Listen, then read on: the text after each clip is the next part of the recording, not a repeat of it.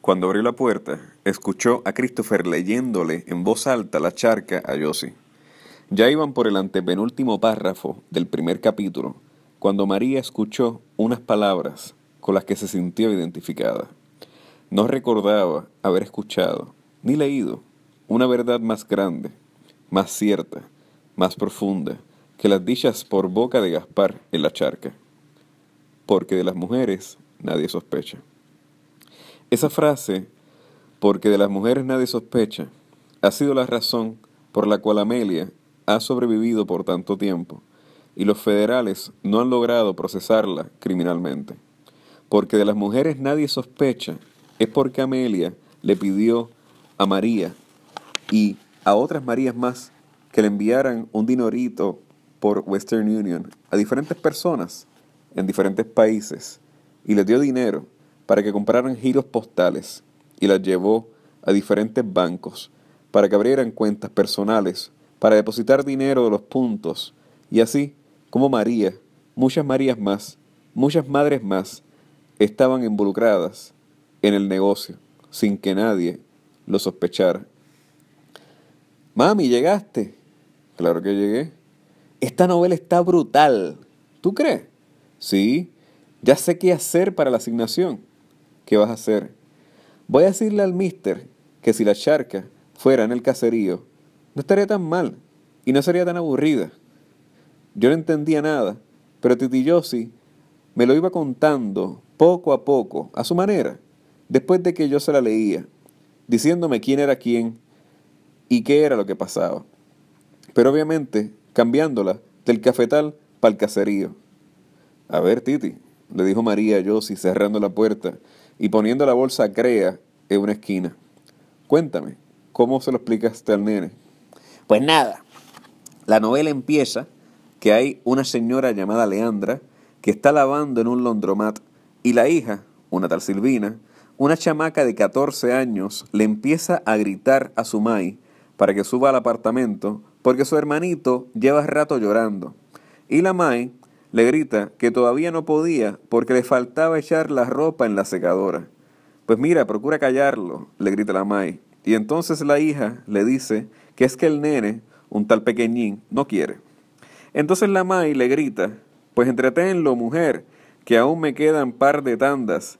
Y entonces la hija le dice a la Mai que y que, que le metió el dedo en la boca al nene para que chupara, pero que el nene le mordió porque tiene mucha hambre.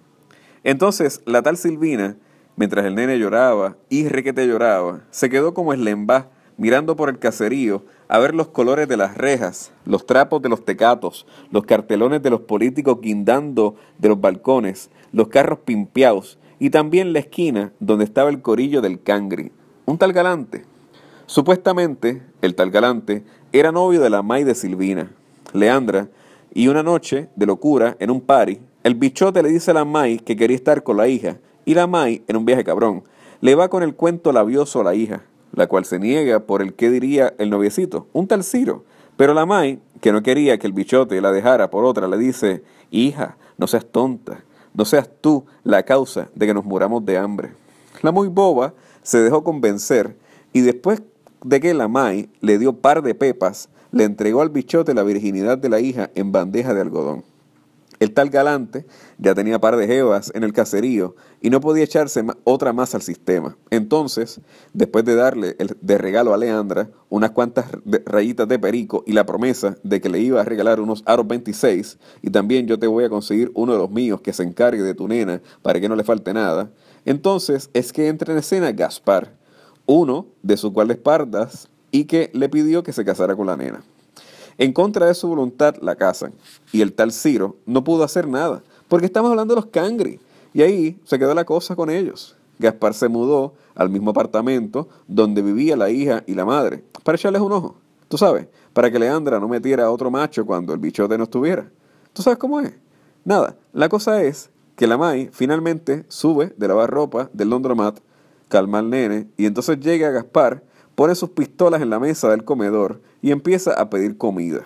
E, y es entonces, se la sirven y después es un reguero en donde Gaspar quiere hacerle un trambo a un tal Andújar, uno que tiene un colmadito lleno de estas maquinitas de apostar bellones y pesetas, como los casinos.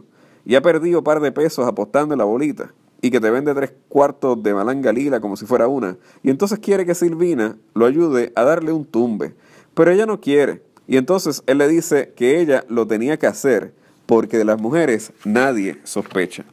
Y nada, ahí fue donde nos quedamos. Por el final del primer capítulo, cuando tú entraste con la ropa a interrumpirnos. Yo sí, no le tergiverse los cuentos al nene así, con esas cosas. Entonces cuando esté en la escuela se va a confundir. Mami, yo sé, yo no soy bruto. Yo me voy a acordar de lo que sale en la novela y lo que me contó Titi Yossi. En verdad la trama está cool. Pero como le explican en la escuela, la, hacen aburrida. Es cierto. La trama de las novelas de Gandía son buenas. Pero querer abarcarlo todo y que el autor narrador omnipotente se venga a meter de repente, como ahora, como he hecho ya par de veces y como haré por el resto de la novela, a hacer comentarios viciados y parcializados, influenciado en cierto sentido por Honorato de Balzac, cuya influencia en Seno Gandía se puede evidenciar explícitamente en la conversación entre el padre Esteban y Juan en el capítulo 3, las hace tornarse aburridas y la única depuración posible, decía el sacerdote con tono convencido, lo único que puede sanear este osario de vivos es la fe.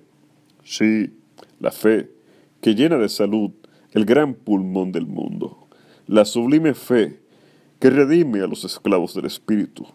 Es preciso que este montón de hilotas levante la cabeza y vea detrás de esa bóveda azul la felicidad suprema de otra vida que crea en Dios, hombre, que crea en Dios, porque aquí no se cree en nada, aquí no se espera nada.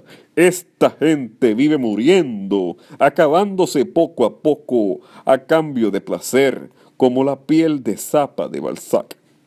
Lo que pasa es que si le dan a leer la charca a jóvenes como Christopher y como muchos otros jóvenes puertorriqueños de la ciudad, que en toda su vida ni siquiera han visto un monte y no han jugado al esconder entre los matorrales, obviamente le cogen aversión a la literatura, porque no tienen la experiencia de vida necesaria para comprender lo que se discute y lo que abarca la novela. Eso de los cafetales es aburrido, aburridísimo. No es accesible para la juventud de hoy en día, para nadie. Yo sé, a mí me pasó lo mismo cuando me obligaron a leérmela en la escuela. Pero suficiente novela por hoy. Vamos a sentarnos a comer. Se sentaron todos a la mesa. Josie, María y Christopher. A comer arroz blanco con corn beef y amarillo frito. Ya atardecía.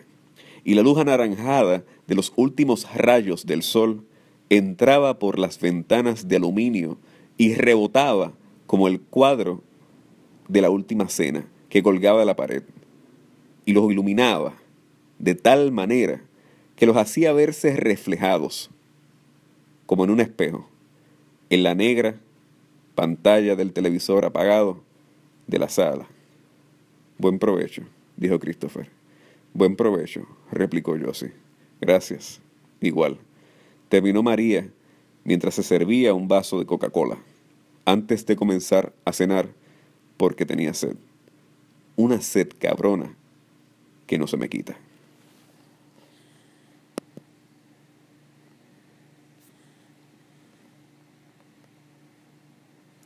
osariodevivos.com Compra la novela Osario de Vivos en osariodevivos.com